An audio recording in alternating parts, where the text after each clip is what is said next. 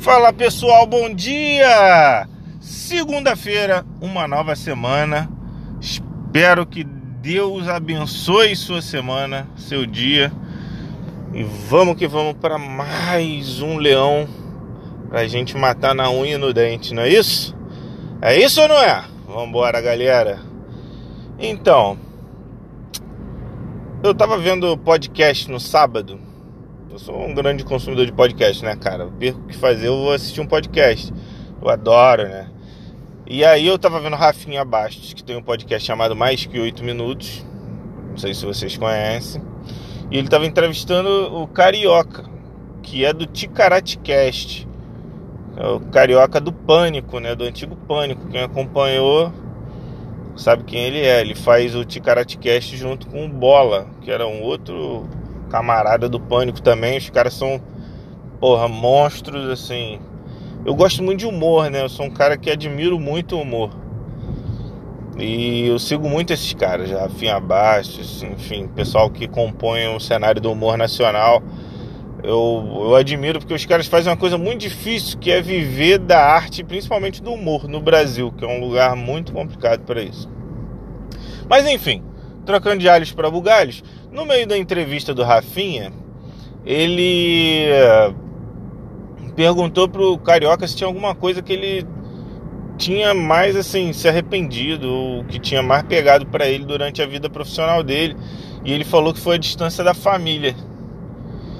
E isso acabou gerando uma identificação comigo, obviamente, numa escala menor, porque o tamanho do carioca é outro, né, cara? Ele ficava, porra, em São Paulo a semana inteira, né? no Pânico na Band.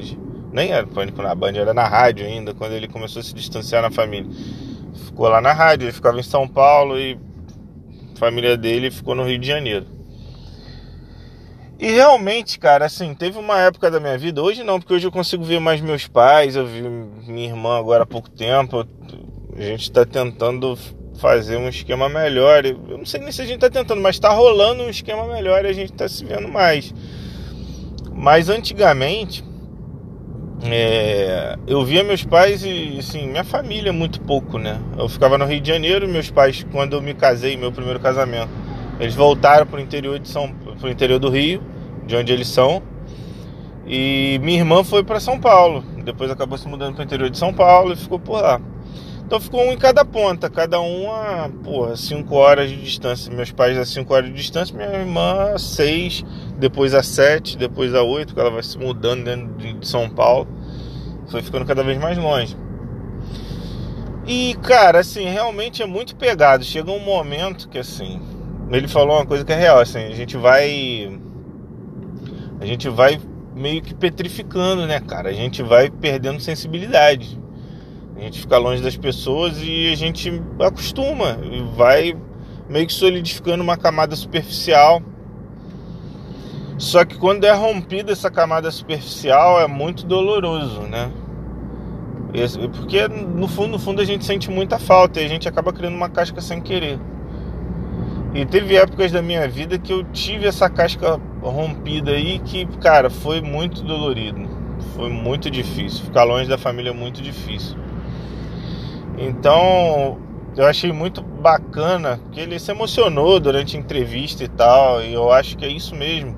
Não importa quanto dinheiro você tem, né, cara? Quando dá BO, é a tua família que vai segurar a tua barra. Não tem jeito, é quem tá contigo. Seus amigos de verdade que você pode considerar uma família e sua família mesmo. Seus tios, seus primos, seus pais, seus irmãos. Quando morre alguém, quem é que tá junto? Tá todo mundo lá junto na família, cara. Família é a raiz de tudo. Bom, e aí, cara, eu acabei trazendo esse tema para falar uma coisa que eu considero muito importante, que eu fico vendo a galera caindo em alguns erros de briga em família, né? Desentendimento, um deixa de falar com o outro e fica de mal e não sei o que, blá blá blá. Cara, para de besteira, entendeu? Para de perder tempo com besteira, velho.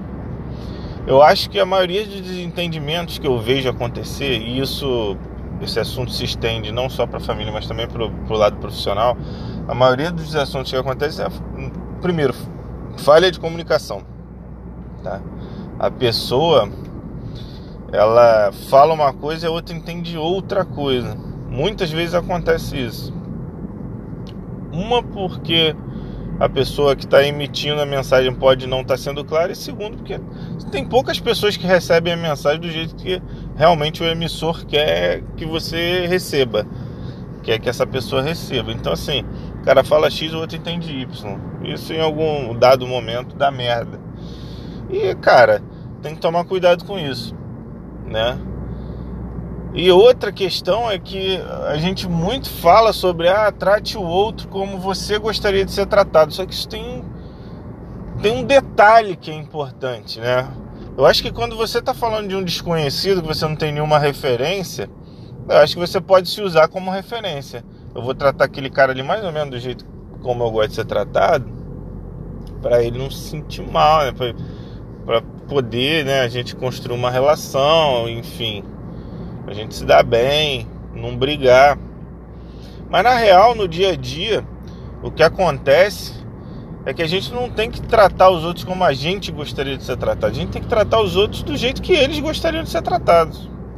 Só que para você fazer isso, você tem que desenvolver uma habilidade chamada empatia. Muito se fala na simpatia, pouco se fala na empatia. A empatia, cara, é a habilidade de você se colocar no lugar da outra pessoa, de você sair de dentro da sua mentalidade, tentar entrar na mentalidade da outra pessoa sobre os aspectos que ela considera importantes ou não e julgar as questões de acordo com os aspectos da outra pessoa.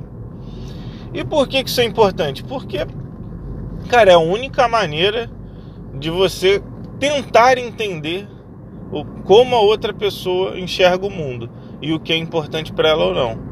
E em cima disso você pode construir um, uma maneira de tratamento para essa pessoa ou é, de coisas que você pode fazer para ela ou não. Entendeu mais ou menos a mecânica? Você tem que tentar entender, cara, o perfil, ler o perfil da pessoa, o que é importante para ela, o que não é que, que é legal, o que, que não é, o que, que ela considera justo, o que, que ela não considera, quais são os, os tipos das coisas que ela gosta, o que, que ela não gosta. Tentar traçar um perfil nesse sentido para você ter uma, uma forma de tratamento que faça sentido para essa pessoa. E aí você evita muita briga, você evita muito desgaste. Você passa a construir um relacionamento muito mais saudável. E isso dentro da família é essencial. Você tem que fazer isso para você evitar briga. E eu não tô falando que eu sou santo não, tá, cara? Que tipo assim, é... eu já briguei muito com família, porra, de bobeira, por causa de babaquice. É, já voltei, já me desculpei, enfim, mas eu sei da admiração que eu tenho pelos meus pais, da admiração que eu tenho pela história deles, que é do caralho, que eles são guerreiros pra caralho. Eu sei disso, mas será que eles sabem? Às vezes eu não deixo transparecer o suficiente. A questão é que a gente tem que ter essa, essa preocupação, cara. Eu acho que a gente deveria ter essa preocupação. A gente tem que nutrir as boas relações, cara. Os negócios que assim, o tempo vai levar e depois a gente não vai ter mais oportunidade de, de falar o que tem que ser dito. Isso pode deixar marca para sempre. Tá? Tem histórias da minha vida aí que em outro momento, quando eu estiver mais preparado, eu vou contar para vocês. Mas desde novo eu sou um cara que tem essa preocupação. E às vezes dou mole. Às vezes não fico junto quanto deveria, às vezes não falo o que tinha que falar. Mesmo sentindo a admiração, mesmo sentindo o amor, mesmo tendo aquilo dentro de mim ali, eu não expresso quanto gostaria.